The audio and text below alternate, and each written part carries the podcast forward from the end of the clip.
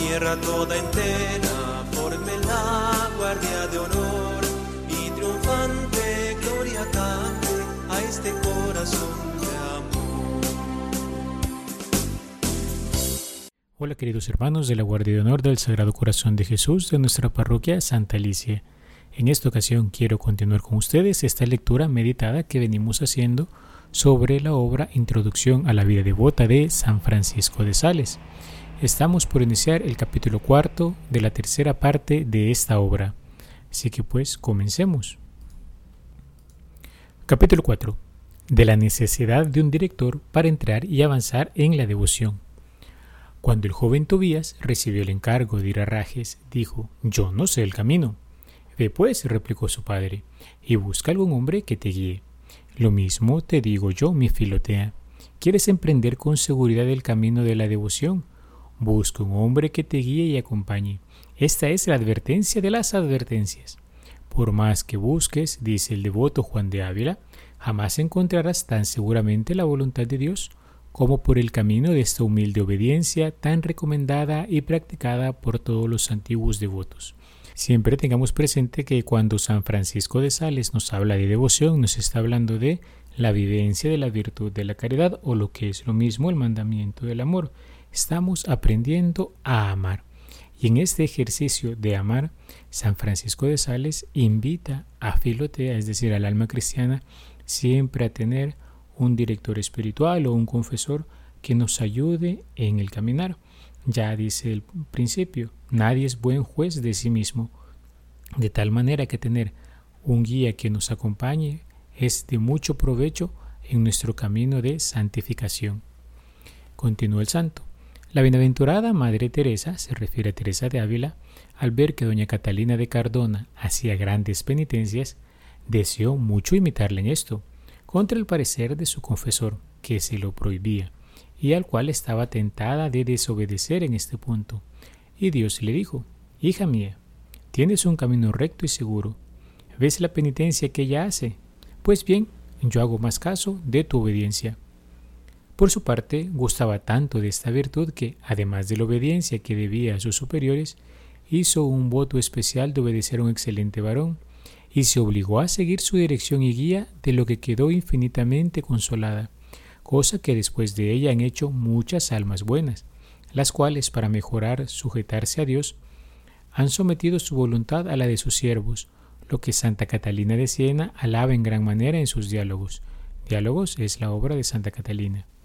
La devota princesa Santa Isabel, se refiere a Santa Isabel de Hungría, se sujetó con extremada obediencia al doctor maestro Conrado, y uno de los avisos que el gran San Luis, rey de Francia, dio a su hijo, antes de morir fue este. Confiésate con frecuencia.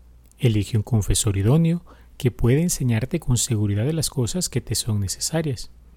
El amigo fiel, dice la Sagrada Escritura, es una excelente protección. El que lo ha encontrado ha encontrado un tesoro. El amigo fiel es una medicina de vida y de inmortalidad. Los que temen a Dios le encuentran. Estas divinas palabras se refieren principalmente a la inmortalidad para alcanzar la cual es menester ante todo poseer este amigo fiel que guíe nuestras acciones con sus avisos y consejos, y nos guarde por este medio de las acechanzas y engaños del maligno. Este amigo será para nosotros como un tesoro de sabiduría en nuestras aflicciones, tristezas y caídas, medicamento que aliviará y consolará nuestros corazones. En las dolencias del espíritu nos librará del mal y procurará nuestro mayor bien. Y si alguna vez caemos en enfermedad, impedirá que sea mortal y nos sacará de ella. Con estos avisos, queridos hermanos, San Francisco de Sales nos invita a considerar cuán bueno es tener siempre, podríamos decir nosotros hoy en día, un sacerdote, un religioso o religiosa que nos ayude en el camino de vida espiritual, que nos ayuden a discernir la voluntad de Dios para no cometer excesos, pero también para no caer en la mediocridad. Incluso hay muchos hermanos y hermanas en medio de las comunidades que son muy sabios consejeros en el camino de la fe, pero es necesario de alguna manera también tener de referencia siempre a nuestros padres espirituales, que en principio, ¿verdad?, es un oficio que compete de un modo especial a los sacerdotes, dado su oficio de padres espirituales de la comunidad que se les da a pastorear. Continúa el santo. Mas, ¿quién encontrará este amigo? Responde el sabio, los que temen a Dios, es decir, los humildes, que se sienten en grandes deseos de avanzar en la vida espiritual. Pues si es para ti cosa de tanta monta o filotea caminar junto a un buen guía durante este santo viaje hacia la devoción, pide a Dios con gran insistencia que te procure uno según su corazón, y no dudes, porque aunque fuere menester enviarte un ángel del cielo como lo hizo con el joven Tobías, te dará uno bueno y fiel.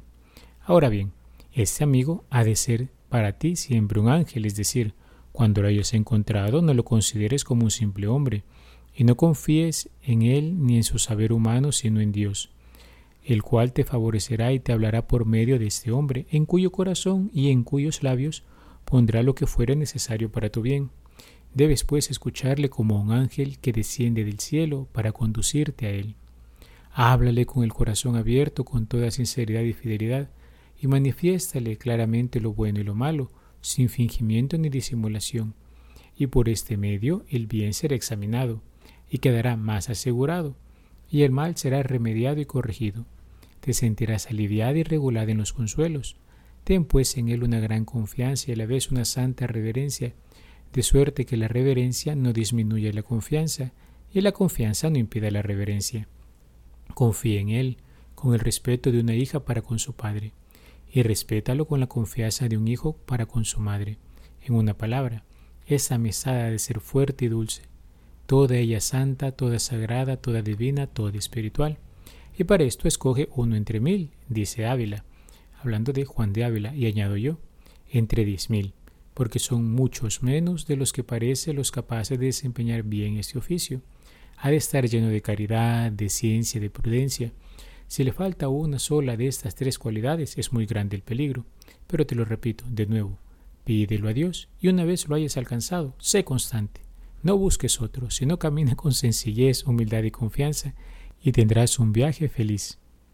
Queridos hermanos, con estos avisos que nos da sobre cómo elegir un director espiritual, un padre espiritual, ciertamente el santo nos está invitando a poner mucho cuidado en esto, pero en el fondo siempre abandonarnos en la providencia divina, que sabe ponernos en el camino aquellos que nos ayudarán a crecer.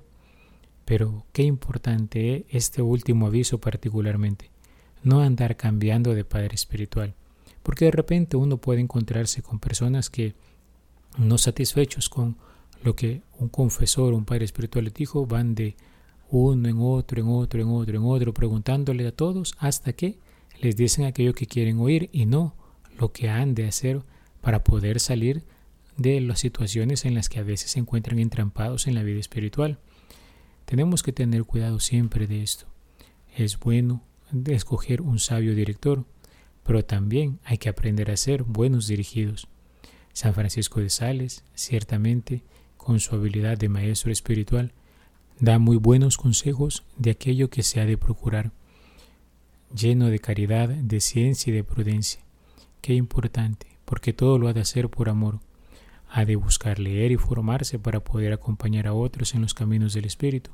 Y sobre todo ha de ser prudente. La prudencia es la virtud del gobierno, se dice. Es la virtud, la virtud de aquellos que aprenden a hacer la cosa justa en el momento justo. Así pues, habiendo considerado estas breves palabras de San Francisco de Sales, preguntémonos nosotros, ¿soy dócil a mis confesores? ¿Soy oportuno en el momento de seguir sus consejos o busco siempre hacer mi voluntad? ¿Pongo atención a la palabra que me dan? Muchas veces no, nuestro párroco en el momento de la homilía nos da una palabra para la comunidad parroquial. ¿Cómo sigo yo esta palabra? ¿Me la tomo en serio? Cuando busco meditar, tengo en cuenta las consideraciones que me hace mi confesor en la última confesión que hice. Es importante considerar todas estas cosas, hermanos, para poder de verdad avanzar. Sobre todo, en este camino de espiritual se requiere constancia, paciencia y perseverancia. Y ahora San Francisco de Sales nos pone en autos de aprender a escoger un sabio director espiritual que nos ayude, que sea nuestro compañero de camino en el discernimiento sobre lo que el Espíritu Santo va haciendo en nuestras vidas, porque nunca lo olvidemos. El protagonista principal de la obra de nuestra santificación es el Espíritu Santo. Alabado sea Jesucristo, por siempre sea alabado. Sagrado Corazón de Jesús, en ti confío. La tierra toda entera guardia este corazón